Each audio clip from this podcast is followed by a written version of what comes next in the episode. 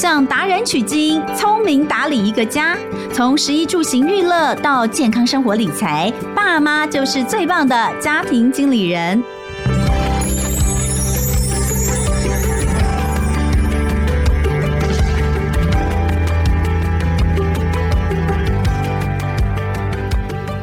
大家好，欢迎收听亲子天下家庭经理人，我是主持人萧彤文。大家还记得我们之前有跟大家聊过，就是好几次有关于长照的议题吗？因为呃，在我们现在的这个生活里面，长照已经是我们面临不能不去面对，而且已经是正在进行式的一件呃非常重要的事情。很多家庭其实，在面临长照的这个过程当中，呃，我觉得最开始的时候是，就是有父母亲开始需要有照顾的话，你最早一开开始时候一定会觉得呃有压力，然后重点有的时候，我觉得在那个过程当中会觉得老人家安排他们的生活可能是一回事，但其实如何安排他们的心理能够开心一点，其实有的时候是给我们来说更大的压力。比如我自己就是这样，我觉得我的妈妈就是总是都很不开心。总是都很不快乐，虽然他长久以来都是这样，一直以来他的人生就是一个比较负向思考的人，但是到了年纪大之后，发现是越来越严重。那以前呢，会觉得哎，这个老人怎么那么难搞？可是慢慢慢慢的听越多，了解越多，你就会发现，有的时候那可能真的不是只是他个人想要难搞，或者是有很多人说的，老人家老了之后就是情勒小孩啊，其实不见得单纯是如此。老人忧郁、老年忧郁这个东西，我觉得大家了解的还是不够。它有可能真的是一种身心上综合而产生的一种现象。我们怎么样去陪伴老人家度过？我们怎么去发现，或是我们怎么样能够让他们在这样的过程当中比较开心、比较快乐，我们也比较好过？我觉得这是很重要的一个议题。所以今天呃很开心哦，我们再次邀请到呃上次是来跟我们聊有关于日照中心到底是怎么回事的？红道老人福利基金会今天呢，另外一位伙伴来跟我们聊聊天，让我们欢迎的是公共事务组的组长刘荣谷，荣谷欢迎你。哎，主持人好，各位听众朋友大家好。荣谷，你担任的是红道企划组。公共事务组的组长，以前有当过企划组，对不对？对对对。哦，所以那个红道很精彩的那些 那些 活动都是你们想出来的，对不对？对，嗯，我刚进红道的时候，就是有在接触不老骑士，嗯、所以后续也有办一些长辈自我实现的活动，这样。不老骑士真的很精彩，哎，哎，不老骑士，你跟大家讲一下，我不知道大家有没有耳闻或者有没有听过红道老人福利基金会？我们从头开始讲好了，你们是成立在什么时候？呃，我们是一九九五年成立的，一九九五年成立，然后哇，到现在也是已经有快要三十年，快要三十年。那从一开始主要的针对的服务范围到现在有什么改变吗？呃，其实红道一开始成立也是看到高龄的需求，嗯、然后但其实我们一开始在讲的比较多都是在在地的长辈的关怀方式，所以红道一开始在成立的时候比较多都是在成立各地的志工站，用很多的志工去照顾或者是访视在地的长辈。其实我们是一直到大家最知道的就是二零零七年我们办了不老骑士环岛，嗯、就是在那之前，其实我们大部分都还是在谈一般的大家想象得到照顾，对对对。但后来其实是我们前一位执行长，就是林依颖执行长，嗯、他去了国外，看到很多活动有长辈参加，然后那时候其实，在台湾普遍来说，高龄长辈出门的参加活动的频率很低，嗯、所以他会发现说，为什么这些日本啊、大陆的长辈啊，怎么出来参加活动，大家都神采奕奕，看起来精神非常好。所以他那时候回来就跟那时候骑士的团长有聊天，聊到说，如果要让你们呃想要出来参加一个活动，你想要做什么？那时候那个团长就说他想要骑车环岛。那我们就真的思考，哎，是不是真的有这样子的可能性？或者是骑车环岛对于这些长辈来说，到底意义是什么？因为那时候团长我记得很深刻，是他那时候分享是说，好像年纪一到了七八十岁，社会上面对他们来说，就像就是讲讲的，好像标签化。你上公车，公车司机可能会嫌动作慢，车子开很快，或者是保险对你们可能也没有那么友善，就变得好像你做什么事情，大家。都觉得你就是在家里就好，好像你就没有出门的权利，所以他就会觉得他很想要骑车环岛去证明，就我们还可以做我们想要做的事情。所以后来不老骑士那一次办有多少人参与啊？后来最后录取是十七位，嗯、而且那时候我们其实是优先以八十岁以上的录取，嗯、就是你越高龄，其实录取的几率越高。然后就带着十七位的长辈环岛，那时候刚好有一个机会，我们就把这样子的过程拍了一个纪录片。对，那在二零一二的时候上映，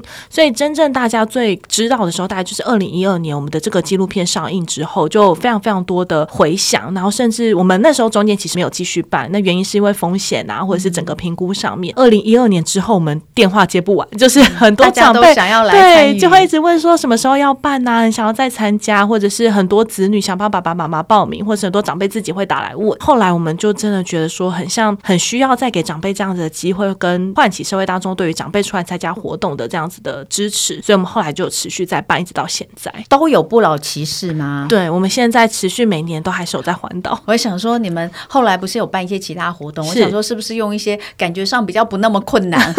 不那么害怕的？真的，你就说老人家让他们去环岛骑车，你们压力真的也蛮大的，对不对？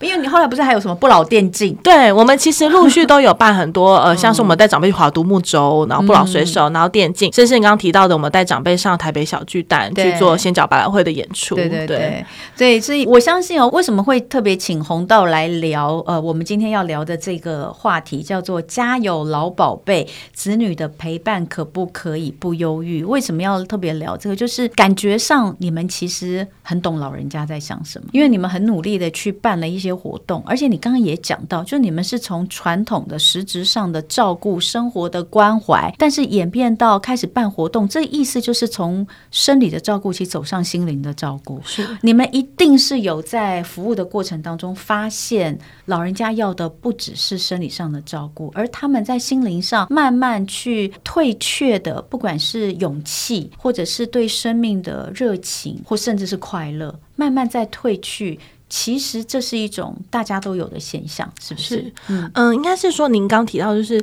呃，红道为什么后来在做这些活动？就当然我们现在还是有很多的一线照顾，就是我们有很多的长照的伙伴。但是我们为什么会想要推动这些活动？原因是在于我们过去看到很多的数据在谈，就是平均大家在老后，你可能卧床的时间，或者是你不健康的余命，可能是七到八年。就是你可能在人生的最后一段路，你可能是有长达七到八年是身体状况非常不好的时候。可是大家很希望去。简短这件事情，就是大家都很希望我是呃很开心或是很健康的走到人生最后一里路，所以我们很希望在前面可以延缓长辈退化，或者是说让长辈怎么可以在他呃第三人生是很精彩、很丰富的，而不是像过去我们看到很多长辈就是坐在家里看电视就等日子过这样。我们很希望是让他的生命越来越丰富精彩，然后或是让他有新的目标，让他可以再去努力。所以其实我们后来就是都在讲所谓是预防照顾，就是我们觉得呃最好的预防照顾就是在推长辈。梦想，那所谓这个梦想的时候，大家会觉得好像很高远，就在讲梦想好像很难实现。但有时候我们对于长辈来说，我们其实就是给他一个新的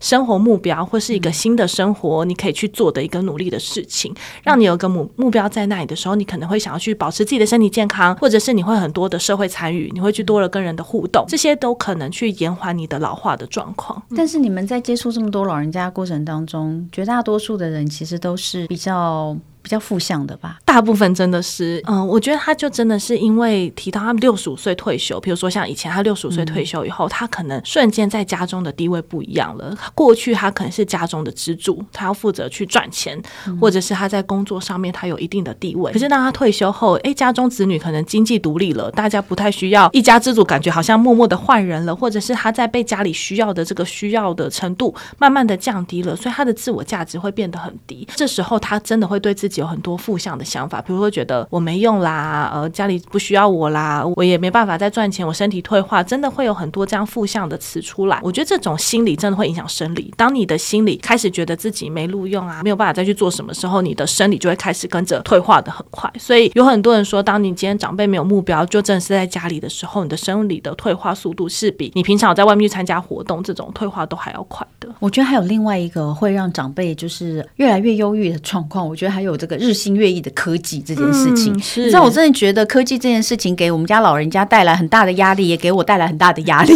你知道，我觉得，因为女生本来对这些事情也不是这么的了解，可是啊，他们想要跟这个世界保持联系，甚至是他们想要在家里有一些娱乐，也不用太多娱乐，我只要跟家人保持联系，我都需要搞定那只手机，搞定那个网络。是哦，这个对他来说就非常的痛苦啊，因为什么东西都搞不清楚，上面的 app 也搞不清楚。好像我就是三不五时就会接到我妈的电话，嗯、我就觉得这用这样，对，这怎么用什么什么，然后会教到生气耶，因为他就听不懂。然后对这些，我觉得都会加深。我我我印象当中，我几次跟我妈，就我妈到最后就会说啊啦，我就是老了啦，我就是没用啦。哦，这样子大概都是三 C 的使用、嗯、造成的，因为你讲他听不懂，所以我觉得真的跟以前不太一样。你说以前老人家也许他觉得他跟不上这个时代，也许就是可能比如说身体的状况，我觉得那种退化可能比较多。嗯，但是现在的这个科技发展真的太快，对。我觉得真的会让他们更加的忧郁哦。对，我前面也讲到，就是说有很多人可能不太知道，老人家其实是有一些心里面的这些状况，对不对？对。你在看到的过程当中，有没有看到很多可能子女跟老人家起冲突？觉得子女都觉得老人家在闹脾气。我觉得有时候就是这个世代的隔阂，可能很容易都产生是在于双方不够了解对方，或者是没有在沟通。应该说，说我们过去很常看到，呃，有的是长辈很想来参加活动，但他就会呃很开心来报。明说，哎，我要参加不老骑士。呃，隔天打来说，哎，跟家人讨论完，家人说，我小孩不让我去，我小孩说 去干嘛很危险，什么不支持。嗯、所以你可以很大的听到反差，是前一天长辈是很开心的在跟你问这些内容，嗯、隔天他是有点沮丧的心情来跟你说。我觉得有时候是在于这个双方愿不愿意支持彼此的这个概念下，那甚至是有很多的冲突是来自于子女也想要帮爸妈，有有一种是子女想要帮爸妈，我就是这种、啊，对，就说你就想要让我爸妈走出去，但他们什么都不对，他们就每天只想要坐在家里，对，所以，我们之前有调查过，就是长辈不出来参加活动，或是长辈觉得他要去追求梦想的阻碍是什么，我们就有去做很多的，呃，那时候大概问了五六百位长辈，其中有一项就是怕麻烦别人，就是他可能不是不想，但他觉得我这样出去一趟，我可能麻烦了我的小孩要载我去，我到那里工作人员还要帮我做这么多，我觉得好像很不好意思，怎么会让这么多人帮我一个人服务？所以那我会不会我不要造成大家的困扰？但所以其实我们都很多时候都会去沟通，像我们常常会去想要帮长辈做一些活动，那长辈都会说啊，不用了啦，要做什么？然后我就会跟他说，这是我的功课，你今天如果不答应我，我回去没有办法跟我老板交代，所以你一定要跟我一起做这件事。所以他就会想说啊，好啦，我是帮你哦，我是帮你一起做，不是要要你帮我做什么，是我跟你一起。那我就会开始跟他聊说，那你想做什么？我觉得有时候其实越亲的人越难说出口，真的是这样。对，所以就跟我们以前说教小孩要一子而教一样，其实我觉得我们跟父母亲沟通。呃，有的时候好像也需要第三者的这个角色进来，其实会更方便，或是效果会更好一点。对，因为我就发现，像之前，比如说我有段时间帮我妈妈这个请居家服务员的时候，是，那他就每次哦，居家服务员走之后，他就会打电话给我，他说：“我跟你讲，今天居服员跟我说什么什么什么。”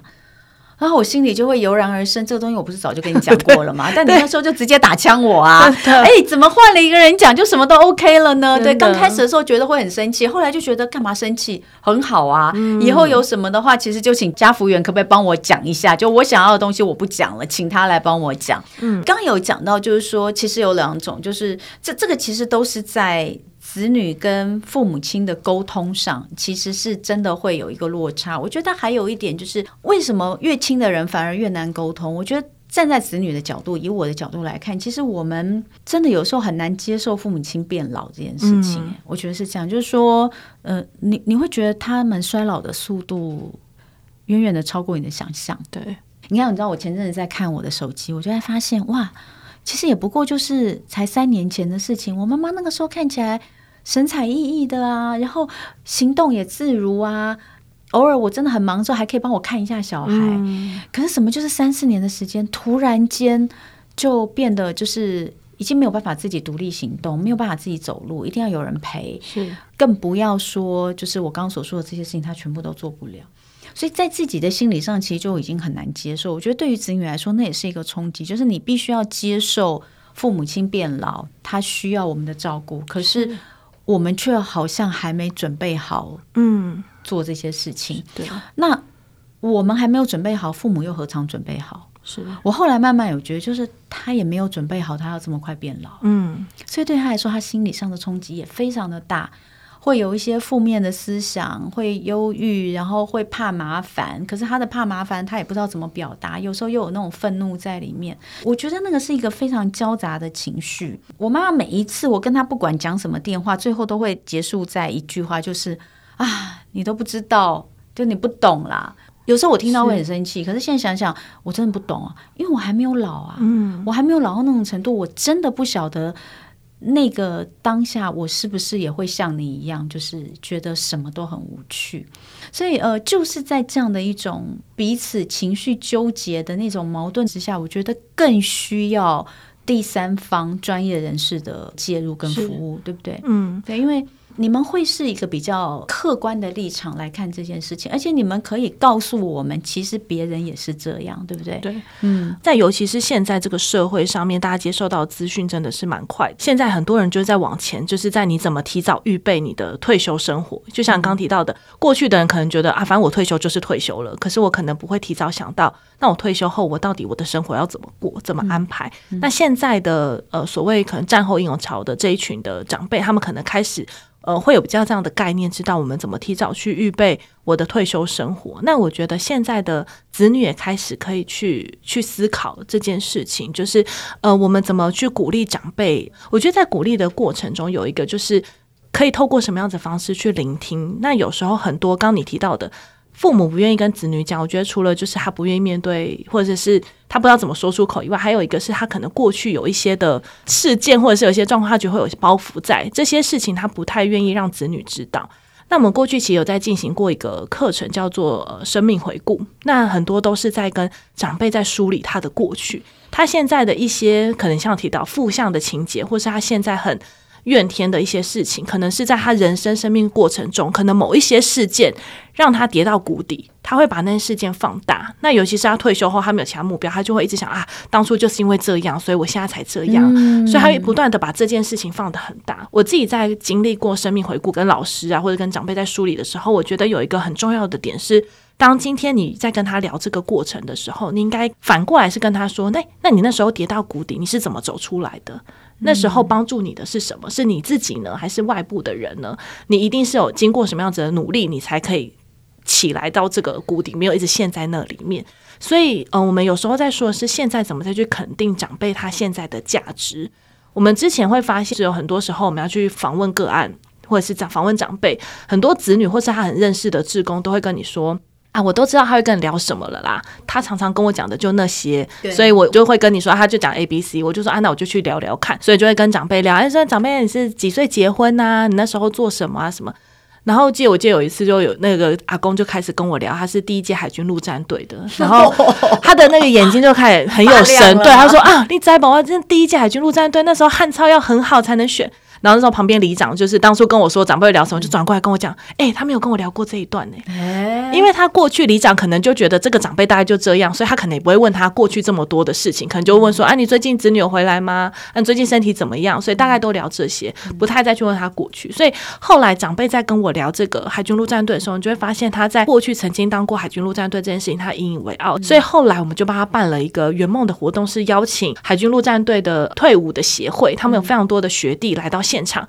跟这个学长相见欢，然后他们到现场就知道这个阿公，因为他是第二届，他们就叫他说：“哎、欸，大学长好。”然后就跟他敬礼。嗯、那个阿公本来好感人哦，我热泪盈眶。因为阿公当初就是他请我们去，是因为阿公在那个社区里面都是属于比较低调的，大家就觉得他就是整天窝在家里啊，他也没有干嘛。可是那一次，我们就邀请社区的人来参加，大家就会发现说：“哦，他过去还是海军陆战队的哦，所以他这么高哦，他体格这么好。嗯”然后现场的人都叫他哎老学长啊，大学长啊，然后给他穿上。所以阿公那一整天，他都是非常抬头挺胸，他是觉得他很骄傲，他过去有过这一段。可是，呃，在这之前，可能里长或是小孩，没有人会去问他，跟他聊过你过去的这些事情。所以，其实我们现在红到自己，我们有出所谓的一些牌卡，就是还有一些题目，就是有点像是我在跟你玩游戏，但在过程中，我就是慢慢的去问出你的过去，或者你过去曾经很在意的事情啊、骄傲的事情，在现在再来去肯定你。那就会对你来说，哎，其实过去它不是只是过去，而是我曾经就是有做过这么价值的事情，我现在还是很可以肯定我自己，我当初这么努力，我当初做过这么厉害的事情。哎，我问你哦，那比如说像这个阿公，是他有子女吗？他有子女，但就是不常在家，不常在家，所以跟长辈的互动其实很少，是不是？对，就我们会问他，都会说、嗯、哦，有啦，都会打电话关心，但真的。因为他子女也在大陆，嗯，所以就是真的是用电话在沟通。嗯、那所以平常他就是跟他的太太两个人，就是在社区里面，就是也是两个在一起，就是行动都自如，但就是不常走出来，嗯、大部分都是待在家里这样子。其实刚刚这个，我觉得好像应该要开一门课，就是如何跟老人家沟通的课，嗯、你知道吗？就是我们在沟通的艺术啊，我现在在想哦，因为我自己以前也是有开课，就是这个讲沟通艺术的，我们就讲怎么跟人家说话啦，怎么样可以把这个话讲得更有效率啊。甚至有很多这个专门是跟青少年、跟儿童的说话，这个很多，可好像很少有开这个跟老人说话。现在其实开始会有些单位邀请我们去分享，真假的 就是会想和跟老人沟通吗？对，就是到底要，尤其是我们现在。有很多活动，像我刚刚提到的这个，我去访这个长辈，帮他办活动，这是我们有一个方案在做这件事情。然后我们就是也是邀年轻的志工跟我们一起去。那有非常多，呃，我们这个方案叫梦想背包客，然后有非常多来报名的年轻志工，问他为什么你想来参加，他们都是说，因为我在家不知道跟我长辈说什么。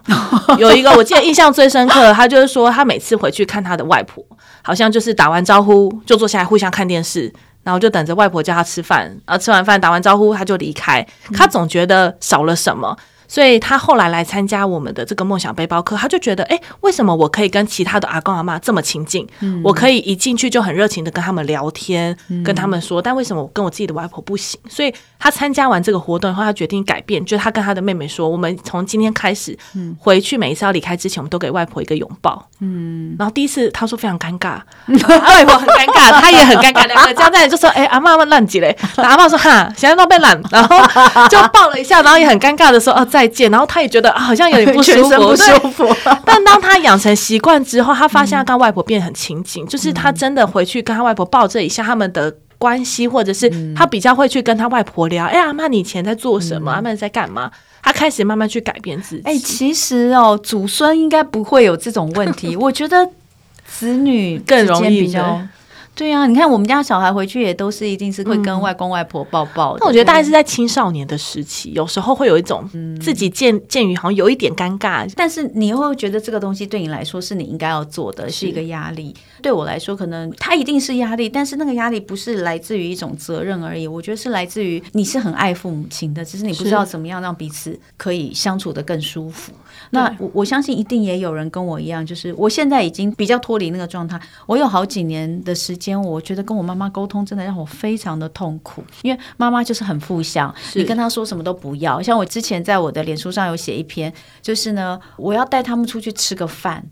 真的比登天还难，怎么骗都骗不出来，怎么约都约不出来。他们可能是觉得麻烦，怕麻烦你或什么的，可是你就只想要跟他就是简单的吃一顿饭而已哦。所以呢，好不容易叫阳明山吃了一个这个阳明山上的餐厅啊，然后就说，哎，要不要附近花园走一走？刚好是花季，不要啊，就就已经在旁边了。哎，要不要下去走走、散步一下、拍拍照？我们很想要帮爸妈留一些照片，对不对？嗯、有一些他们不是只有在家里啊，不是只有家人聚餐的时候，总有些跟大自然的合照这样子，是都已经就在旁边了。不要就是不要这样子。嗯、沿路上大概问了二十次，要不要停一下这里呀、啊？不要这样子。然后到最后，我就说好吧，那我就把车开得非常慢。嗯，我后来就是在阳明山，从阳明山吃完饭开回家的途中，我就用非常慢的速度开回去。为什么？我觉得好，你们就看看风景哦，呃，也不错。因为我爸后来就说了一句话，他说：“其实啊，呃，你妈妈就是能够出来到以前常常来的地方看看，她其实就很开心了。”哦，那我就想，好吧，就是我们必须要学会一件事，就是。不勉强也是一种温柔，是，就是对于爸爸妈妈来说，因为他们可能真的就是觉得累，对，这个累不管是身心上的累，是我们没有办法理解的，嗯，或者是他就是不好意思跟你开口，对，他也许跟其他人讲他 OK，他也许跟其他人讲会讲出心里真正的话，可是对你他就是说不出口。对，我觉得有时候就是很多的那种很难以言喻，或是很难以用字句来表达亲情之间的那种事情，会让我们纠结在那个当中。我自己啦，我自己有很长一段时间对妈妈是没有办法接受，为什么妈妈这么负向？为什么妈妈别的妈妈别的老人家都愿意出去走走，为什么你不愿意？你就是要这样子在家里面唉声叹气，然后把我们大家都搞得心情很差。我有很长一段时间是这样子，那一直到后来就是呃，有医生跟我说，这其实是老年忧郁的状况，嗯，我才开始了解什么是老人忧郁。哈，那我才开始去放下一些，就是应该是说慢慢去体会，就是站在他的角度去看事情。然后还有另一方面，就是自己不要把自己逼那么紧。是，就是我说的，就是我们。没有一定要做到怎样哦。嗯、那呃，开始借助外面的一些，比如说像现在我让他去上课、嗯、哦，那当然也是经过了至少五年的努力，他才愿意去上课。可是你就是不断的做一些让他可能更加舒服的一些事情，让他觉得去上课不是这么难的一件事情。嗯，我觉得就是昨晚其实讲到一些东西都有打动到我们的心，但你自己看到的就是你们接触长辈的机会比较多。是。我想知道，就是长辈对于子女，就是他们想要愿意出来，或是不愿意出来，其实那个症结点到底是在于心态，还是在于身体的状况？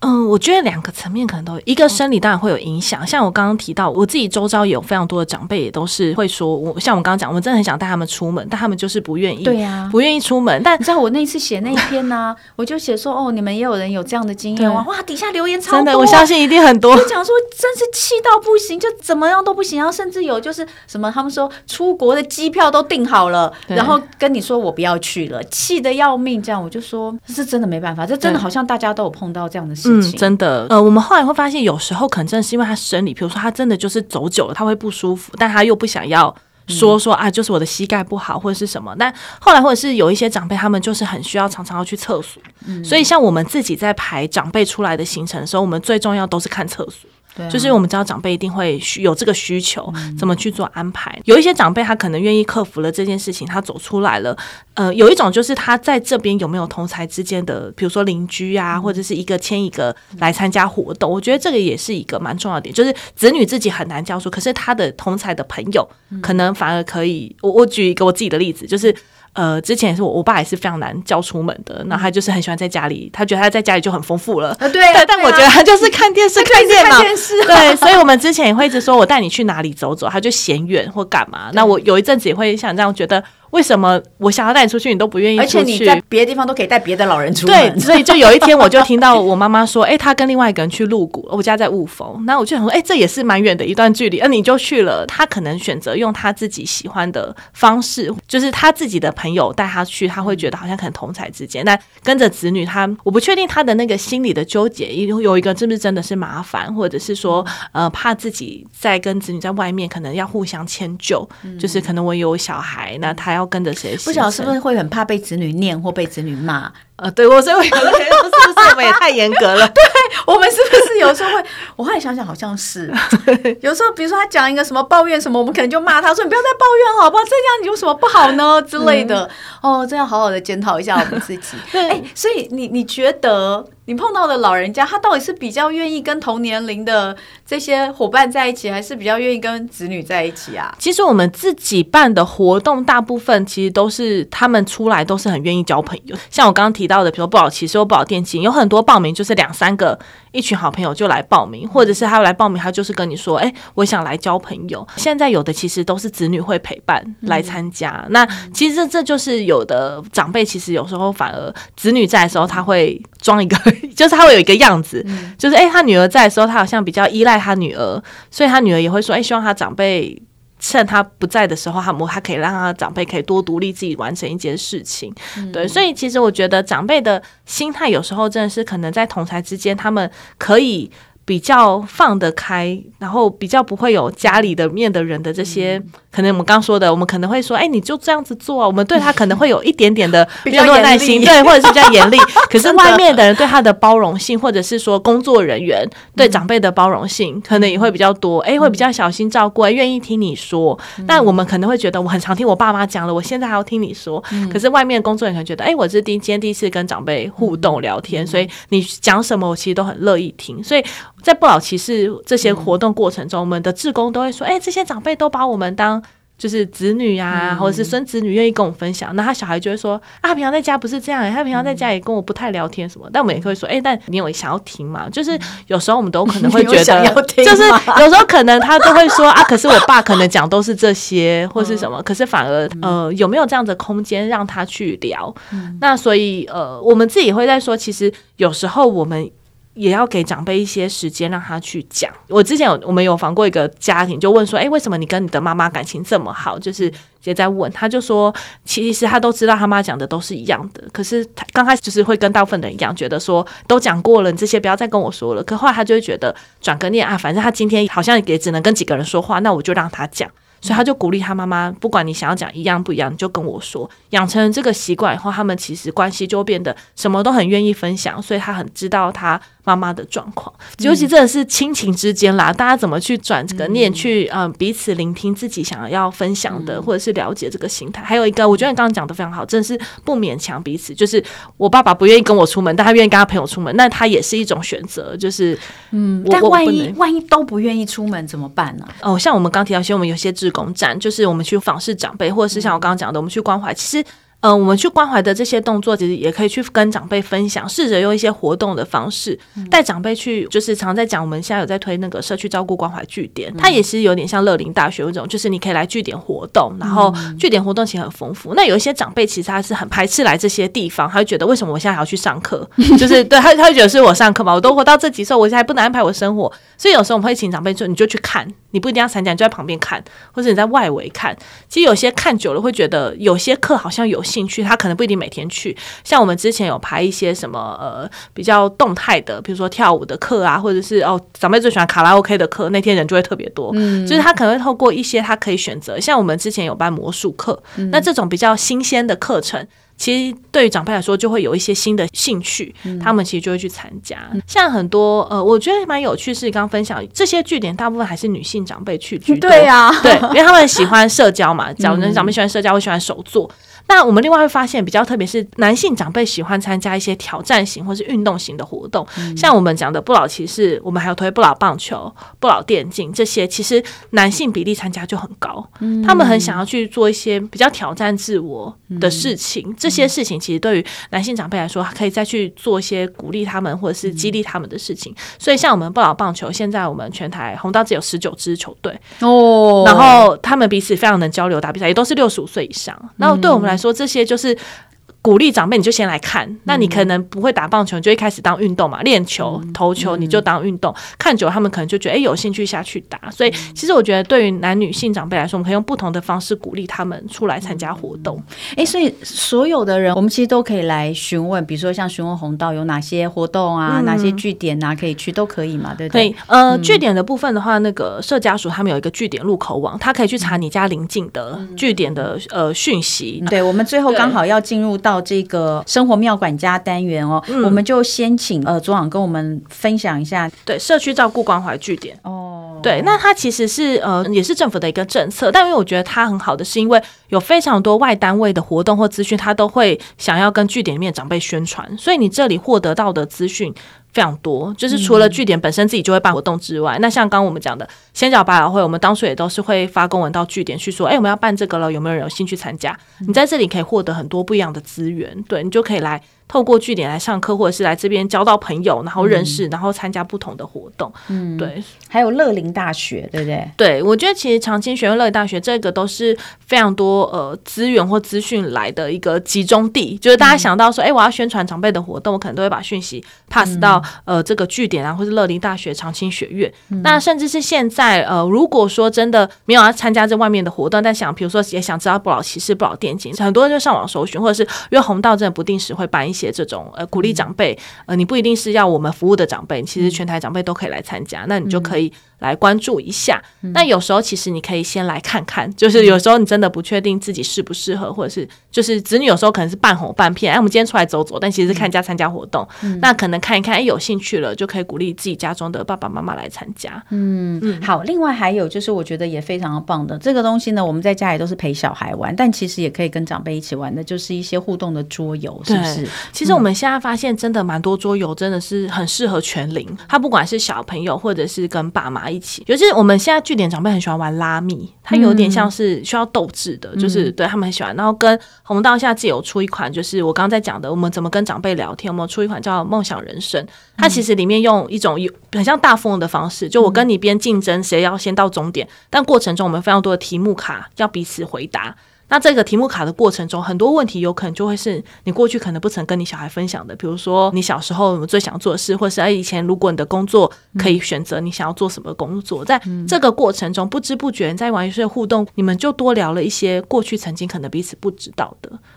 不会很尴尬吗？因为我们的题目就是有从很简单的，比如说你觉得呃人生的价值观啊，或者什么，就是有比较呃，比如说你中一百万你要做什么，就有一种比较有趣的，嗯、你可以先用比较有趣的题目。我是觉得很棒啦，但我对，先有浅啊。有的时候可能就是跟爸爸妈妈没有那么亲的人，可能玩起来就会觉得很尴尬。对，所以或是有一些爸爸就是、嗯、哦比较权威性比较强的那种。嗯、我们里面有设计一些是游戏，就是你可以唱一首歌或什么，所以你可以用一些比较简单的卡先开始试着水温。试试看大家彼此怎么分享，然后再慢慢把比较难的题目放进去。这一套其实也是像我们非常多社区在跟长辈互动，就志工也会说，哎，长辈在聊都是聊那些，所以他们就把这些牌卡放进去。对，因为大家老人家一起玩，其实还蛮好玩的。他们就会互相分享，然后就有一些过去共同的话题，大家就会彼此聊了起来。这还不错，这个桌游好玩。这是你们自己红道的吗？对，我们自己研发的。哇，太好了，我要上你们网站 看一下。没问题。好，所以哎，今天真的呃很感谢，就是红道老人福利基金会的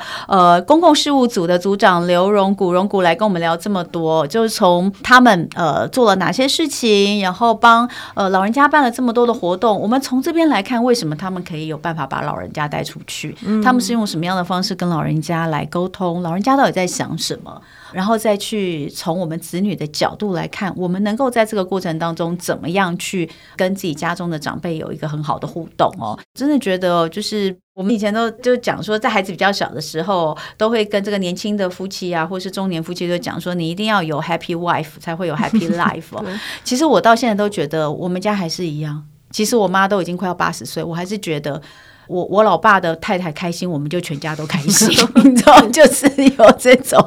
就是我们家的女王开心，大家都开心，很希望妈妈是开心的啦。然后，因为以我们家状况来说，我们家爸爸是可以自得其乐做自己的事情，我爸也是不出门的，嗯我爸更不出门。我都觉得我妈这么可怜，有很大一个原因是因为我爸不肯出门。但我妈妈其实有很长一段时间都在抱怨，就是当她还可以行动自如的时候，她都觉得她哪里都没去过，因为爸爸都不去。那我就跟她说：“爸爸不去，你可以自己。”去啊，你可以跟你的朋友去，你可以跟团去，你可以跟我去，你为什么不去呢？哦，爸爸好可怜，爸爸一个人在家这样，嗯、可他一点都不觉得他可怜。对，你不在家，他超开心的。但是呢，现在他真的不能去了，嗯、他真的就是行动比较不方便，他更不想出门了。所以我现在都觉得，真的就是也有时候也要对我自己讲，就是在还可以动的时候，你要赶快走一走，到处走一走。你千万不要觉得我为了谁就怎么样，嗯、没有人要你为了他这样。嗯，你越是这样觉得，其实你对于。很多事情的抱怨就越多，我觉得很多老人家其实，在老的时候都会忍不住会有这种，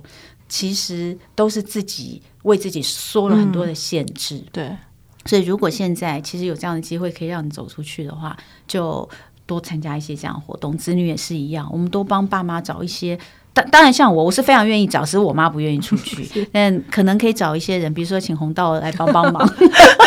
快点帮忙把我妈给带出去，或是把我爸给带出去。我觉得对我们来说都会是非常非常棒的一个，就是只要爸妈开心就好，用任何形式都可以。他不一定要跟我一起，他只要开心就好。对，所以今天非常感谢荣谷跟我们聊这么多，也给我们当子女的一些建议，谢谢。谢谢。那刚刚荣谷跟我们讲的这些非常棒的一些可以用的资讯，我们一样都放在这个节目下方的资讯栏给大家连接，直接可以点选做参考。那感谢大家今天收听家庭经理人，我是童文，亲子天下 Podcast，周一到周六谈教育、聊生活，开启美好新关系。欢迎大家订阅收听 Apple Podcast 跟 Spotify，给我们五星赞一下。欢迎大家在许愿池给我们回馈。我们下次见了，拜拜。